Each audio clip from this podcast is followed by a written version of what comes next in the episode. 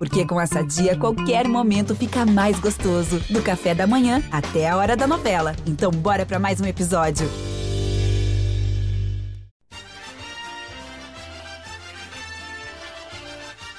Fala galera, tá no ar mais um GE Podcast do Juventude. Nessa edição a gente trata como principal assunto a busca por uma reposição a possível saída do atacante Matheus Peixoto do Juventude. Além disso, também outras peças devem chegar ao elenco nas próximas rodadas e a gente projeta a continuidade da equipe na competição. O GE Podcast Juventude está começando.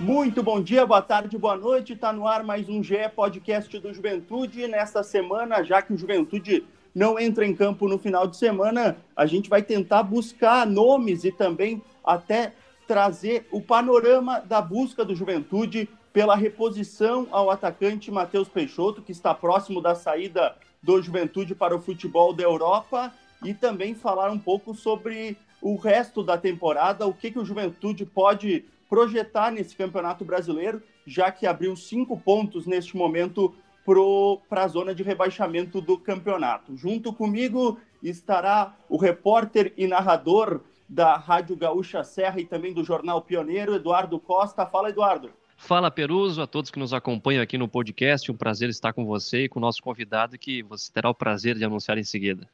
É verdade. Hoje a gente tem um convidado especial lá do centro do país, ele disse que já passou frio ali em Santa Catarina, mas agora uh, trabalha e mora no Rio de Janeiro e vai estar com a gente aqui o comentarista do Grupo Globo e do Sport TV, Carlos Eduardo Lino. Fala, Lino, tudo bem? Tudo bem, Peruso? Um abraço, um abraço ao Eduardo também, aos amigos de Caxias, aos amigos do Sul, aos torcedores do Juventude. Vamos falar de bola. Vamos lá, então, Lino. Antes de começar falando sobre essa reposição que o Juventude busca, eu queria que você falasse um pouco sobre a análise. Como é que está sendo visto essa campanha do Juventude aí para o pessoal do centro do país? Primeiro, a felicidade de ter o Juventude de volta no cenário da primeira divisão, era algo que se esperava já há muito tempo e que não cai do céu, né? O, quem está em Caxias e presencia o dia a dia do Juventude sabe o quanto é difícil você chegar onde está. Então, o fato de você estar tá de volta a uma primeira divisão já muda todo o cenário para você. A, a, campanha do Juventude é a campanha de um time que tenta se manter. Ela vai sofrer oscilação, às vezes paga o preço do sucesso, às vezes paga o preço do fracasso.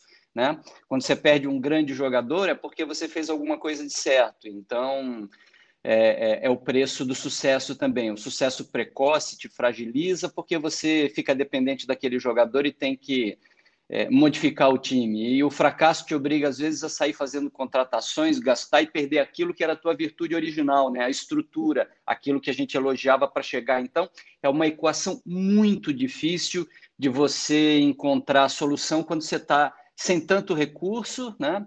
É, voltando para uma primeira divisão e se reestruturando. A missão do Juventude não é fácil, não, mas a compreensão que a gente tem no momento é de que ele é capaz, muito capaz de evitar rebaixamento. E esse é o primeiro estágio. É, o Juventude que até o momento surpreendeu alguns times grandes nesse começo de campeonato, venceu do Flamengo, venceu do Grêmio no estádio Alfredo Jaconi, e do que é um dos pontos principais dessa campanha, Eduardo, é a questão do fator casa, né? É, esse é o principal ponto do Juventude na competição, tem um aproveitamento de 61% jogando no estádio Alfredo Jaconi, até começou tropeçando, né, nesse retorno contra o Palmeiras, contra o Atlético Paranaense, mas depois disso são cinco jogos de invencibilidade, venceu o Grêmio, venceu o Flamengo, fez a vitória importante contra o Esporte, que é um adversário que a gente coloca naquela lista de diretos na briga pela manutenção, então esse ponto dentro de casa vem sendo muito bom do Juventude, algo que precisa ser melhorado e evoluído, isso é dito por todos os jogadores, pela comissão técnica e é notório,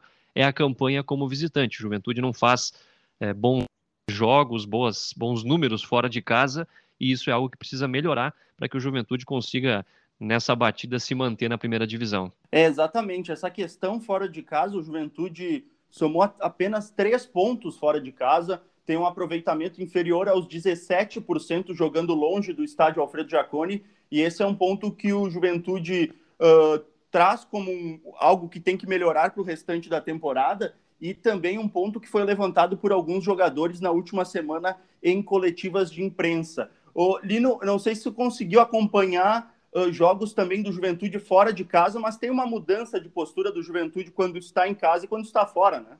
Tem, tem sim. O Juventude é o oitavo colocado dentro de casa do Campeonato Brasileiro. Dentro de casa faz uma campanha de G10. Fora de casa é o terceiro último da competição, à frente apenas da Chapecoense. E vejam só do Santos, né, que vai muito mal fora de casa também.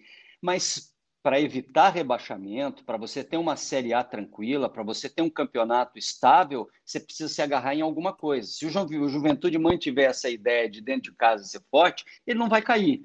O, jogo fora de casa ele tem muito mais a ver com estratégias pontuais, com o nível do adversário, com a evolução física da própria equipe. Acho que não é não é tão difícil você encontrar um equilíbrio nessa história, mas mantendo o que ele tem dentro de casa, a Série A vai ser tranquila. Não é fácil também não. Hein?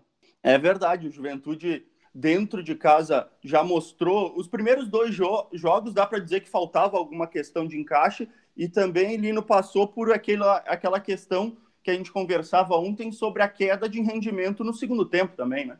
É, mas o, o, jogo contra a Chapecoense dentro de casa não é um jogo que você possa tomar como modelar, né? O que a gente viu do Juventude, em especial essas quedas no segundo tempo, é, tomar a pressão que acabou tomando da Chapecoense, não conseguir reagir, não conseguir contra-atacar, é, e o jogo estava se oferecendo para isso. Se eu fosse o Juventude, eu ficaria preocupado. Eu vi naquele jogo com a Chapecoense, eu comentei esse jogo, consegui acompanhar muito de perto, um Juventude que teve muito perto de tomar um empate, de colocar sob risco, né? Uma, uma posição de mandante que parecia ser tranquila. Você não pode aceitar tanto o jogo quanto o Juventude aceitou. É, e, e dava para ver quem estava no estádio, o Edu, eu e também o Pedro, que uma indignação por parte da diretoria também sobre a postura do segundo tempo do Juventude, né, Eduardo? É, o Juventude foi muito passivo no segundo tempo, aceitando muito o jogo da, da Chapecoense, e essa é uma questão que o Juventude precisa é, corrigir, né? Mas é até natural, às vezes os times estão vencendo e automaticamente eles acabam recuando também pela postura ofensiva do adversário, então é algo que a gente observa não no Juventude, mas a gente acompanhando o futebol também observa, mas é algo que se liga ao alerta, né? O Juventude não fez um grande jogo contra a Chapecoense, conseguiu vencer, teve aí a semana cheia contra o Inter, não aproveitou na questão de resultado, contra a Chapecoense venceu, mas em termos de desempenho não foi assim tão bom. Pode ser que nesse intervalo de duas semanas para o jogo contra o Atlético Mineiro, que aí é um, é um, é um parâmetro muito mais alto do que a Chapecoense, o Juventude apresente uma, uma evolução que não, não apresentou, principalmente no quesito ofensivo, que é o, o principal desafio do Marquinhos Santos, ainda mais agora sem o seu principal artilheiro, que é o Matheus Peixoto. Antes de entrar na questão do Matheus Peixoto, o quanto importante, Eduardo, vai ser essas duas semanas também, os jogadores têm comentado isso, para recuperar alguns atletas que estão no departamento médico e também estavam fora das últimas partidas, né? Fundamental. Dois casos do Rafael Foster, zagueiro, e também do lateral direito Michel Macedo, que estão em fase de final de recuperação da Covid, foram desfalques no último jogo. A expectativa é que eles possam, na semana que vem, voltar a treinar e estarem à disposição para o jogo contra o Atlético Mineiro. E também para que o Marquinhos Santos faça variações, tentativas de formações diferentes daquilo que vinha atuando. Agora sem o Matheus Peixoto, ainda não se tem a ideia de quando vai chegar o novo centroavante de ele testar a alternativa e principalmente testar o Robertson, que nesse momento é a única opção para jogar como camisa 9 nesse time, ou daqui a pouco fazer um esquema com o falso 9, como ele já fez contra o Santos no início do campeonato. Então são alternativas, é um espaço interessante para o Marquinhos testar alternativas e testar possibilidades pensando em melhorar ofensivamente, já que o Juventude se mostrou muito dependente do Matheus Peixoto, é só olharmos os números, já falamos várias vezes aqui no podcast, dos nove gols do Juventude no campeonato, sete foram do Matheus Peixoto. Exatamente. Contando o último da última rodada, então foi passou a oito, né? Do, com dez gols marcados. Quer dizer, além do Peixoto, só o Wesley e o Paulinho Boia marcaram, né? É, exatamente. É 9 e 7, né? O Peixoto tem sete gols, o Juventude. Tem oito, né? Com o último foi para oito, não? Não, não, sete, sete. sete. Ele, ele e o Gilberto estão com sete, né? Então Isso. acabou ficando nessa, nessa quantia aí, o que é uma, uma situação em que o Juventude demonstra essa dependência do Matheus Peixoto. Agora, sem o Matheus Peixoto, vai ter que achar um cara que assuma essa responsabilidade de ser o artilheiro da equipe ou de pelo menos é, ser um atleta que, claro, não vai fazer os mesmos números do Peixoto, mas que, que se aproxime disso. Como suprir, Lino, essa ausência do Matheus Peixoto, que está quase certa, e o Juventude olha para o mercado, mas não consegue achar alternativas no mesmo poderio, né? É, é, difícil de você achar jogador com essa característica, mas eu me preocuparia muito mais se você estivesse perdendo um jogador de construção. Você está perdendo o jogador da definição. O jogador da definição, não diria que é mais fácil de achar, mas é um, é, é um jogador que desmonta menos a tua estrutura de jogo. Né? Não é o cara que pensa, não é o cara que articula, é o cara que define. Matheus Peixoto participa muito do jogo, é um cara que não tem grande explosão, velocidade, mas é um cara que está o tempo inteiro ali e ele consegue ser a expressão final de uma lógica de jogo. Então, de repente, você consegue achar um cara como ele. Aliás, cumprimentos a quem montou o time do Juventude, a remontagem do Juventude, porque uma montagem para a Série A é muito difícil de você fazer, a identificação de jogadores, do Didi, que, que é excelente zagueiro, que já vinha no interior de São Paulo é, sendo muito falado, né? Desde o tempo dele de Guarani, Ferroviária, era um cara que estava pronto para explodir, identificação perfeita, a contratação do Paulinho Boia também, pontual, né? Um jogador que tem ambição, que quer crescer, que busca alguma coisa, a estrutura de jogo, o Carnet está muito bem, mas uh, o fato de contratar o Douglas Frederich também dá o Douglas é, é excelente goleiro, dá sustentação de elenco. Eu acho que o elenco está estruturado, está bem. O Rafael Foster, cara, que não conseguiu jogar no Botafogo, porque no Botafogo ninguém joga, né? E, e é difícil de você é, identificar talentos, às vezes, numa estrutura confusa, mas é um excelente zagueiro. E aí dá para citar vários outros jogadores, né? De cabeça eu não consigo lembrar de todos, mas a, a, impressão dentro de campo que a gente tem é de ver um juventude equilibrado, de uma boa montagem de elenco. Se você tem essa estrutura, se você consegue é, construir alguma coisa para fazer um artilheiro, não é fácil achar mas acho possível achar um outro jogador assim. E, o, outro nome, Lino, eu queria até uma análise tua antes da gente entrar nessa questão mais da negociação por um substituto pelo uh, para o Matheus Peixoto. É outro nome que impressiona bastante a gente que que está acompanhando junto com vocês aí é a, o, o Wesley, a qualidade que tem no meio de campo. Claro que ainda peca uh, na questão física, mas é um jogador uh, diferente no, no grupo do Juventude é excelente jogador. O, o Matheus Jesus também no, no, no, no meio-campo é outro jogador especial desse time. Contrataram agora o Dawan, né? O, o, o Dawan é, é, aquele jogador que atuou no CSA, depois ele, ele jogou também Campeonato Paulista há pouco tempo. Ele tanto pode jogar como volante, meia de apoio, joga na lateral direita também, na Ponte Preta ele, ele jogou agora Campeonato Paulista. É um jogador útil, versátil. A, a montagem de elenco do Juventude permite ao Juventude ajustar dentro de campo com os mesmos jogadores vários modelos de jogo, várias formas de jogar. O Wesley tanto é o armador, o cara do toque curto, quanto o cara de chegada. Você joga ele pelo lado do campo quando é preciso, sem ser um velocista, nem ser jogador para correr atrás de lateral, mas ele consegue fazer essas jogadas de apoio. Então, o time tem esse equilíbrio. Achar um substituto para o Matheus Peixoto é algo difícil, mas com uma estrutura de jogo, acho possível sim.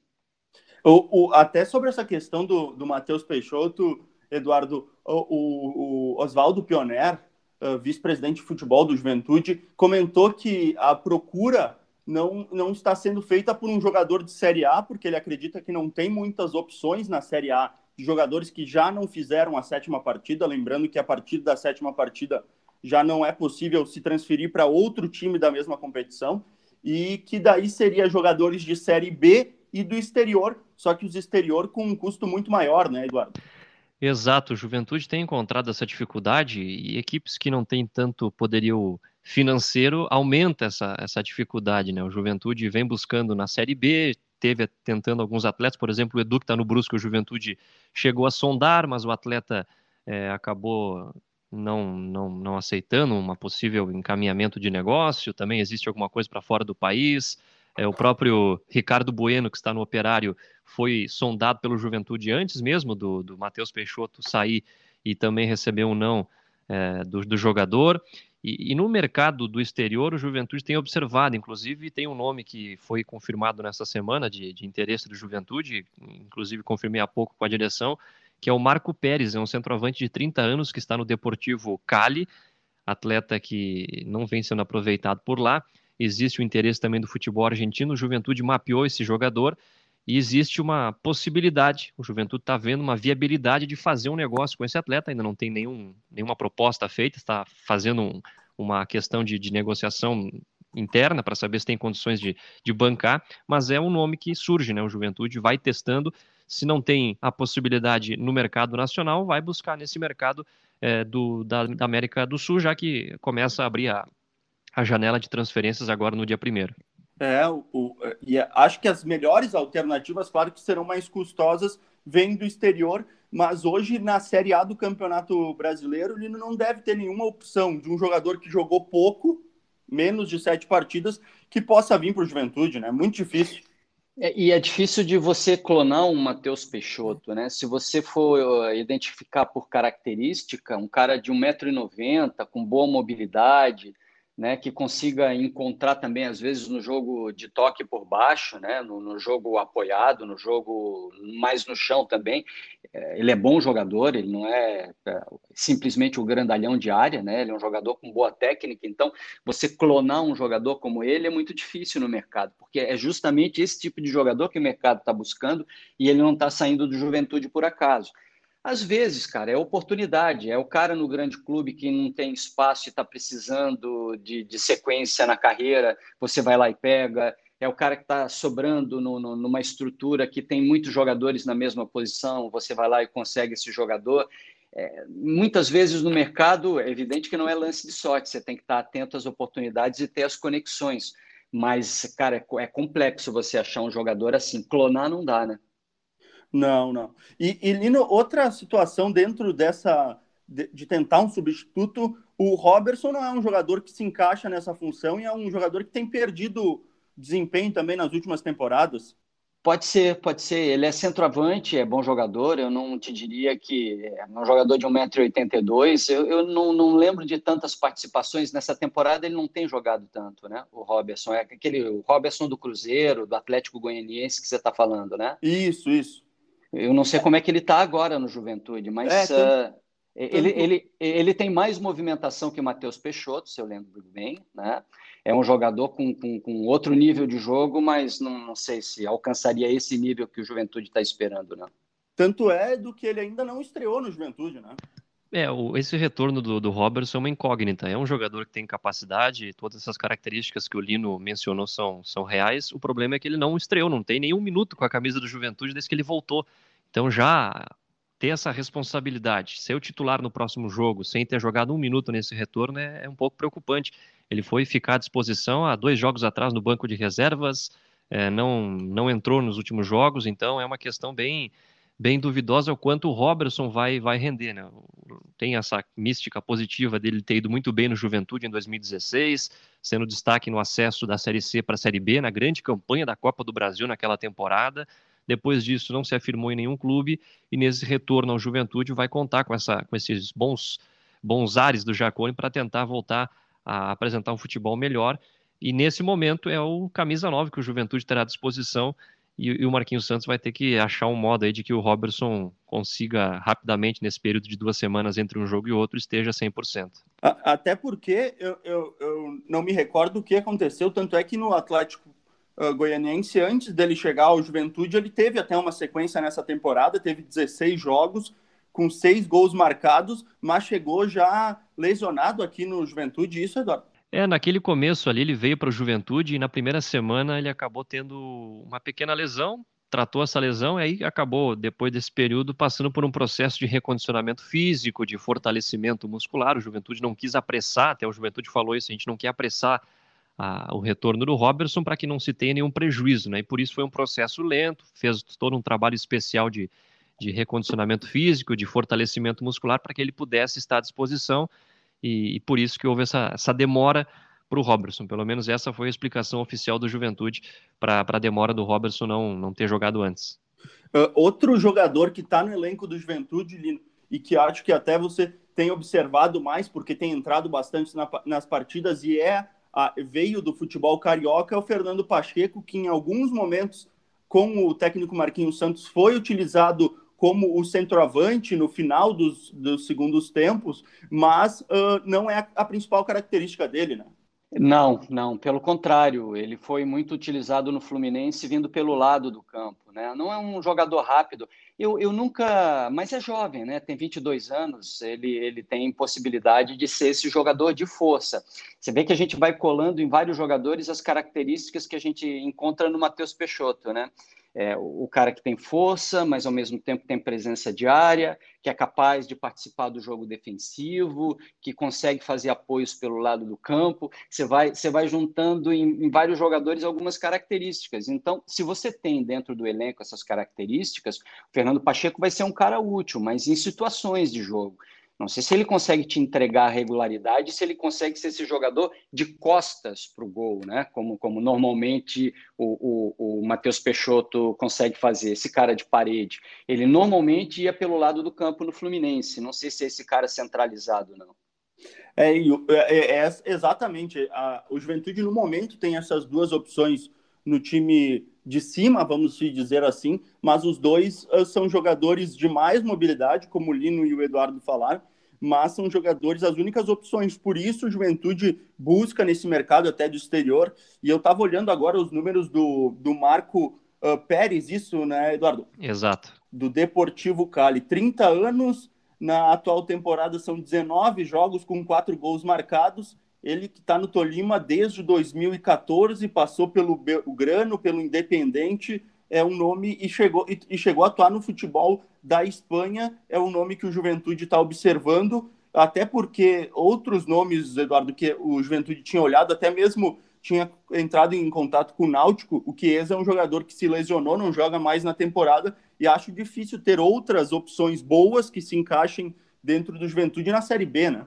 É, a verdade é que eu não queria estar na pele dos dirigentes do Juventude, né? Perdeu o seu principal artilheiro, e a gente sabe as circunstâncias, é uma proposta muito melhor para o futebol europeu, não teria nem como Juventude é, fazer alguma. É, cobrir essa proposta, e ele também não pertence à Juventude, é do Bragantino. Então, achar um nome que vá chegar com essa responsabilidade de substituir o seu artilheiro não é fácil. A gente sabe também todo o contexto que o Matheus Peixoto passou no Juventude. No começo chegou desacreditado, o torcedor não, não confiava muito. Nós também, que acompanhamos o dia a dia do Juventude, não tínhamos essa certeza que o Matheus Peixoto fosse ser o camisa 9 artilheiro. O Juventude chegou a tentar o Bland em certo momento, porque também queria ter uma, um camisa 9 um pouco mais com um nome mais forte, né? Mas aí o, o Bland não veio, o Matheus Peixoto começou a fazer gol, ganhou confiança, o Juventude vai torcer para que o nome que chegar, né, seja da Série B ou seja do futebol do exterior, que tenha essa, esse mesmo destino, né? Talvez não chegue com tanto cartaz, mas com o passar dos jogos, com o Juventude buscando essa evolução ofensiva, com o Marquinhos achando alternativas, possa ganhar confiança e também assumir esse papel de protagonista. Para finalizar, Edu, essa questão do Peixoto, qual que é o estágio hoje? Falta apenas documentação para ou já está tudo certo mesmo? O jogador, segundo o Pioneiro, ele já não treinou com a equipe e no meio dessa semana já começou a não treinar com a equipe, né? É, exatamente. Na reapresentação na terça-feira já, já não, se, não, não treinou com o grupo, né? Já está bem encaminhada essa questão. Aí falta mais a situação documental entre o Bragantino e também o Metalist, o clube lá da Ucrânia, para que haja essa oficialização, mas o Juventude já não conta com o Matheus Peixoto. Até conversando com o Pioneiro nessa semana, o vice de futebol do Juventude, ele deixou aberta essa situação, aberta essa situação de daqui a pouco, ah, tem alguns pequenos detalhes, ainda existe uma pequena possibilidade que o Peixoto não vá, a gente torce que ele vá, porque é bom para ele, mas ainda tem, né? Então, se fosse dizer de de 0 a 100%, aí 98% está garantido que o Peixoto vai para o futebol ucraniano, a não ser que o negócio é, acabe tendo algum problema nesse meio do caminho. Até conversando com o Peixoto, ele usou essa expressão também. Está tudo encaminhado, tudo certo, mas a gente sabe, daqui a pouco aparece alguma questão no meio do caminho que pode prejudicar, mas está tudo bem encaminhado para que ele deixe o Juventude. E a gente, nas reportagens, só para deixar bem claro, o Juventude não ganha nada né, nessa transação, até porque teve um empecilho no começo da negociação com o Peixoto. Com o Wesley, né, o atacante que era do Bragantino, e ele, naquele momento, tinha uma punição né, por ter agredido a sua esposa em algum momento, ele estava sendo condenado, um regime semiaberto, pegou mal entre os torcedores do Juventude, uma repercussão muito forte nas redes sociais, o Juventude recuou nesse negócio, e o Wesley, o, Wesley, o atacante, ele tinha uma, uma negociação casada com o Matheus Peixoto. E naquele momento o Juventude teve que abrir mão de 10% é, de uma futura negociação do Peixoto para que pudesse trazer o Peixoto, senão não teria o Wesley e nem o Peixoto. Então o Juventude acabou ficando com essa questão e como ele pertence ao Bragantino, o Juventude não vai ganhar nada. Já passando para outro assunto, a gente sempre está abordando essa questão do Juventude, uh, Lino, tá tendo esse tempo para melhorar essa estrutura de time e agora duas semanas com o jogo adiado contra o Fluminense por aonde que passa os principais ajustes que o Juventude tem que ter para as próximas rodadas e que o técnico Marquinhos tem que fazer, vendo o jogo principalmente contra a Chapecoense, o que aconteceu? Eu, eu senti o, o, o, Juventude pouco capaz de reter jogo, né? de ter bola no pé, de controlar a partida. O, o Marquinhos Santos, que eu normalmente é um treinador que gosta de imprimir esse tipo de característica aos times dele, né? Uh, o Juventude não é um time, não se imagina que pelo, pelo posicionamento dele hoje de campeonato ele vai ser o dono de todas as partidas, mas é preciso ter um pouco mais bola no pé. E o Marquinhos Santos ele tira isso normalmente dos times dele. O próprio Juventude, em vários momentos, contra o Internacional, eu vi um Juventude assim em vários momentos da partida, controlando, sendo dono do jogo, né?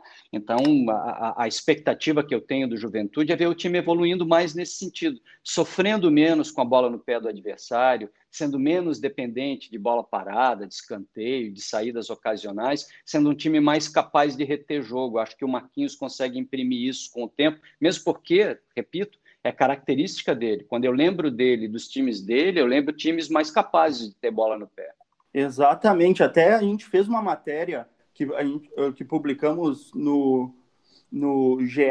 Globo a, ontem, se não me engano, que mostra que o Juventude é o time com menos posse de bola no Campeonato Brasileiro. 42% de posse de bola, a média do Juventude no campeonato. É um dos pontos que tem que ser aprimorado, né, Eduardo? Principalmente a posse de bola ofensiva, né? O Juventude, por vezes, tem essa bola, mas não consegue criação. Até o Lino falou, né? Talvez seja fosse mais difícil o Juventude perdesse um homem de criação. Aí podemos citar o Wesley, que é o pensador desse meio-campo do Juventude. Seria muito difícil, realmente, para uma equipe que cria pouco perder aquele jogador que tem essa, essa característica. Então, é algo que o Marquinhos Santos vai ter que é, melhorar, né? Só que no primeiro jogo em que ele tem essas duas semanas de preparação, ele tem pela frente somente o Atlético Mineiro, que tem um investimento infinitamente maior que o Juventude, uma equipe em termos de nome e, e também coletivamente melhor que o Juventude, mas a gente sabe que futebol não tem lógica e o Juventude vai ter que achar uma forma de ultrapassar esse adversário. Outro nome que, que daqui a pouco vai passar por uma recuperação, Eduardo, essa semana é o Marcos Vinícius, né? Ele sentiu na partida, qual que é o panorama dele que saiu com uma lesão da partida. Teve alguma atualização sobre se foi uma lesão mais séria ou não desse atleta? Não, não teve nenhuma lesão, né? Ele teve apenas uma questão no joelho, teve uma batida naquele momento. Nessa semana estava fazendo tratamento. Não se tem nenhuma expectativa negativa de que ele não fique à disposição e, e é bom para o Marquinhos, porque é um jogador importante, vem entrando é, direto nos jogos, seja como titular ou seja no segundo tempo. Nesse último confronto não tinha o Paulinho Boia e ele foi o, o, titular na extrema, né? Então é um atleta que vem ganhando é, corpo com juventude. Até nessa semana surgiram é, especulações de que ele poderia também deixar o juventude, tem recebido sondagens do futebol europeu, porque é um atleta jovem, a gente sabe das características de ser um jogador driblador, que é algo que os clubes gostam muito, né? Aquele jogador insinuante, mas nenhuma proposta chegou ao juventude, apenas sondagens, inclusive, foram é, confirmadas pela direção Alviverde. Esse Marcos Vinícius, o sorriso, Lino, é um dos jogadores que, que vem surpreendendo dentro do elenco do Juventude. Tanto é que ele deixou para trás na disputa por espaço ali no campo de ataque o Capixaba, que era um jogador que no Campeonato Gaúcho tinha sido um dos destaques do Juventude. Ah, então vocês vão me ajudar agora, porque lá no Sport TV outro dia a gente estava um com o outro se perguntando se chamaria ele de Marcos Vinícius ou de Sorriso. Aí aparece Sorriso na camisa dele né? E, e, a impressão que a gente tem é de que ele, por ele, ele seria sorriso, mas que alguma coisa aconteceu. Vocês que são da aldeia, o que, que aconteceu para ele ficar entre Marcos Vinícius e Sorriso? Aconteceu o seguinte, viu, Olino, que sempre foi chamado de sorriso nas categorias de base do Juventude, inclusive ele foi o artilheiro do, do Aspirantes no ano passado, em que o Juventude chegou na semifinal. Só que quando ele subiu para o profissional, o staff do jogador pediu: vamos chamar ele de Marcos Vinícius, não chame ele de sorriso. Aí no meio do campeonato ele pede para ser chamado de sorriso, então ficou um impasse. E agora até a gente para se acostumar: é Marcos Vinícius ou sorriso? Nós vamos ficar assim agora nesse impasse o resto da vida. Né? Ele pediu para ser chamado de sorriso, ele é jogador, mas o staff dele quer que seja Marcos Vinícius. É, os caras colocaram uma vírgula na vida dele, não precisava, né? Exato. Tava, tava, fácil de saber quem é o Sorriso, né? E até fui pesquisar sobre ele. Ele é Sorriso não porque ele é de sorriso, ele é Sorriso porque é sorridente mesmo, né? Exato, exatamente.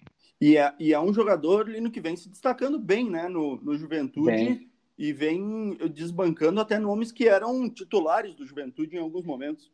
E, combina com aquele elogio que eu fiz à montagem do Juventude, né? Porque você não pode ter apenas veteranos, você não pode ter apenas jogador que você traz de outros mercados, mesmo que eles tenham ambição, você tem que fazer jogadores em casa, você tem que ter a máquina produzindo o tempo inteiro. Então, a junção disso tudo é que dá a boa montagem, né? Um jovem de 20 anos, um cara que ainda vai ter que amadurecer muito, que chama atenção. Juventude só tem que tomar cuidado com os negócios que ele faz, e a qualidade dos negócios não está só em contratar bons jogadores, mas principalmente em ter esses jogadores dentro da temporada que te interessa. Negociar o final da temporada não tem problema, mas se você ficar negociando jogadores dentro da temporada, pagando né, o preço do sucesso, do bom trabalho que você está fazendo, você não vai a lugar nenhum.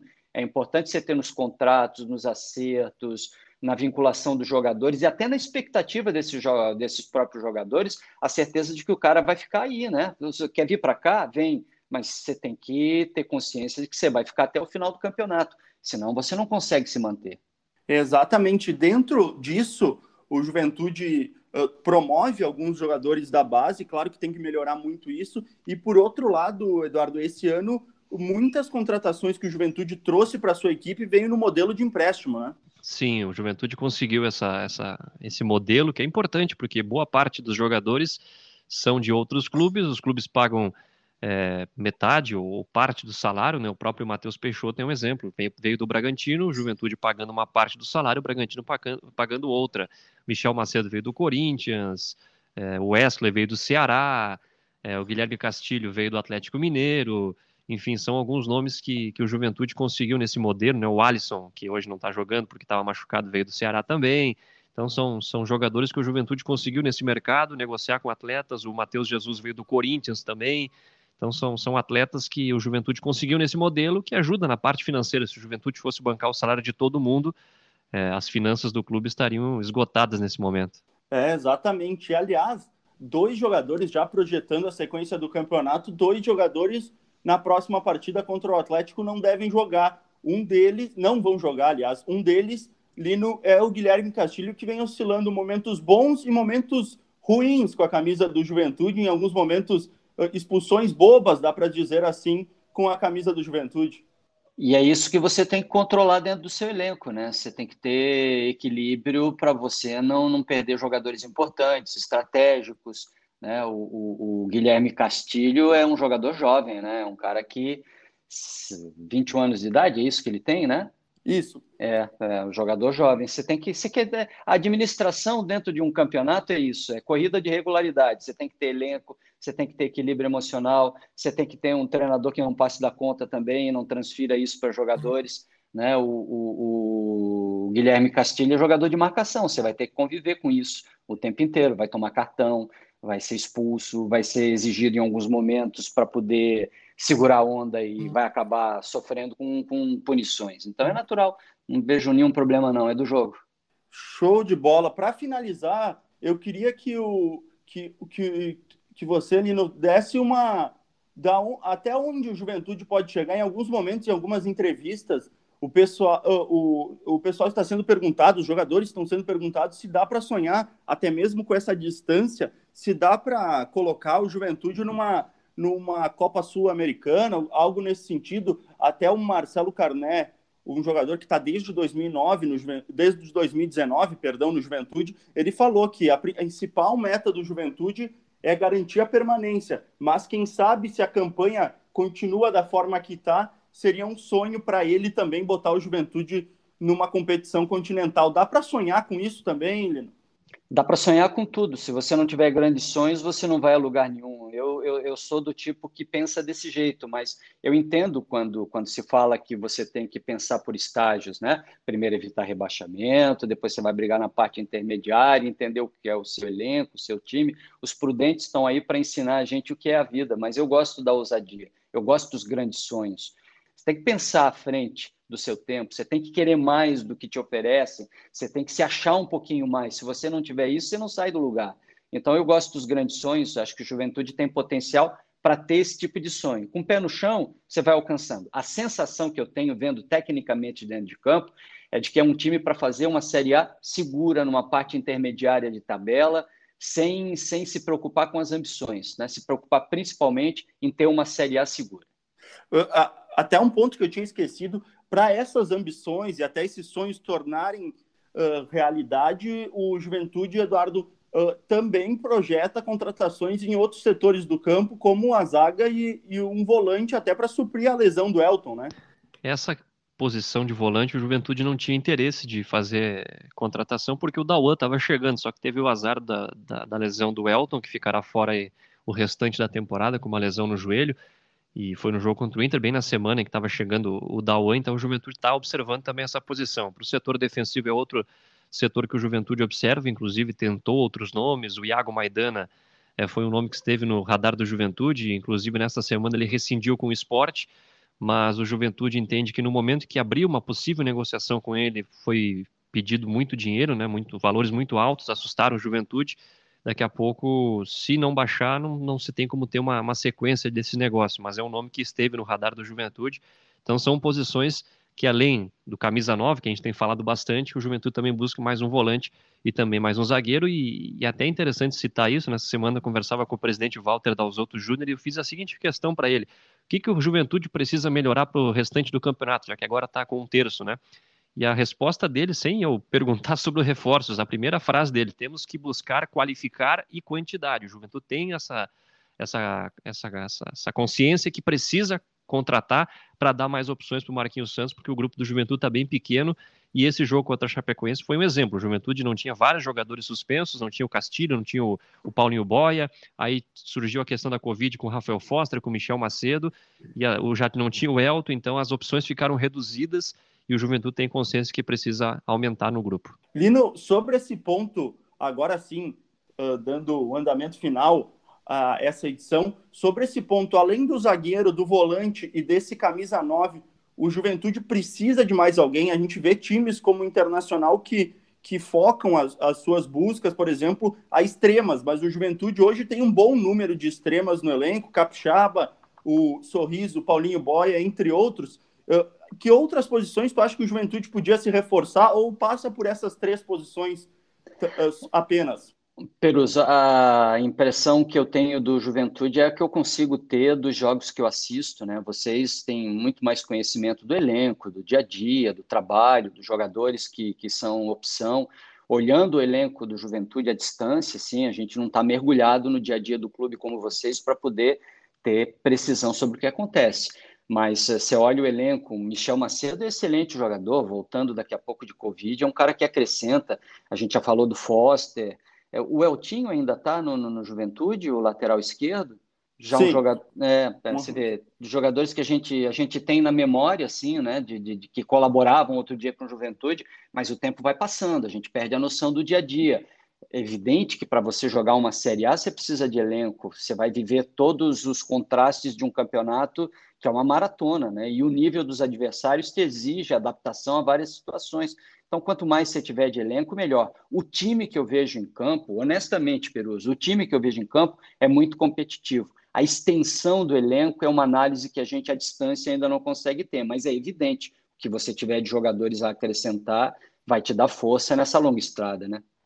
É verdade. E o Juventude, até dentro dessa questão, pontua, Eduardo, só a questão de ser contratações pontuais. De, eu acho que agora a situação está entre no máximo três a quatro jogadores, né, Eduardo?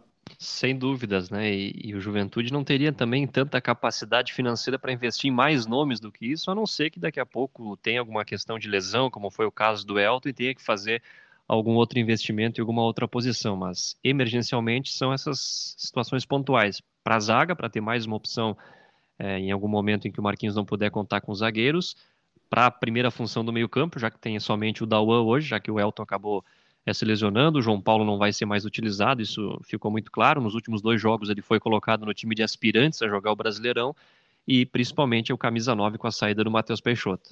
Exatamente. O Juventude que, que entra em campo volta a jogar só no dia 8 de agosto, às 4 horas da tarde, no outro domingo, contra o Atlético Mineiro, já que o jogo contra o Fluminense foi adiado pelo compromisso do Fluminense com a Libertadores e também com a Copa do Brasil. Lino, muito obrigado pela participação. Espero contar contigo em outras edições do GE Juventude e a gente também espera que você participe de mais transmissões do Juventude e que dê sorte para o Juventude, quem sabe até pegar uma vaga na Copa Sul-Americana. Ah, vamos acender velas para Nossa Senhora das Boas Escalas, né? Para ver se coloca a gente em jogos legais do Juventude. Vou estar tá lá atento, sim.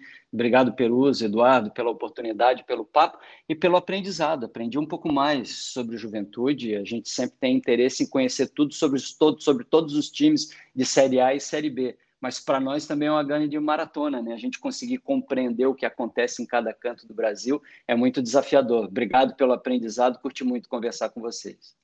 Exatamente, a gente que agradece a, a tua presença. Edu, muito obrigado pela parceria e a gente continua monitorando tudo que acontece no Juventude. Mais uma vez, obrigado pelo convite, Peruso. Um prazer conversar com você, ouvir o Lino também, né? Gente boa para a pessoa que ouve o podcast ter essa versão, né? Ter esse, essa opinião, não só nossa aqui que acompanha diretamente, mas também de quem acompanha os jogos, de quem vê o retorno do Juventude. Bom ouvir o Lino. Estamos sempre à disposição e prazerzaço. É isso aí, gente. Essa foi mais uma edição do GE Juventude. A gente agradece quem está na nossa audiência. Lembrando que você pode ficar atualizado de tudo que acontece do Juventude no GE. Globo, vai lá no, no escudinho do Juventude, a gente vai atualizando todas as informações do Juventude, tá certo? Um forte abraço a todos e até a próxima.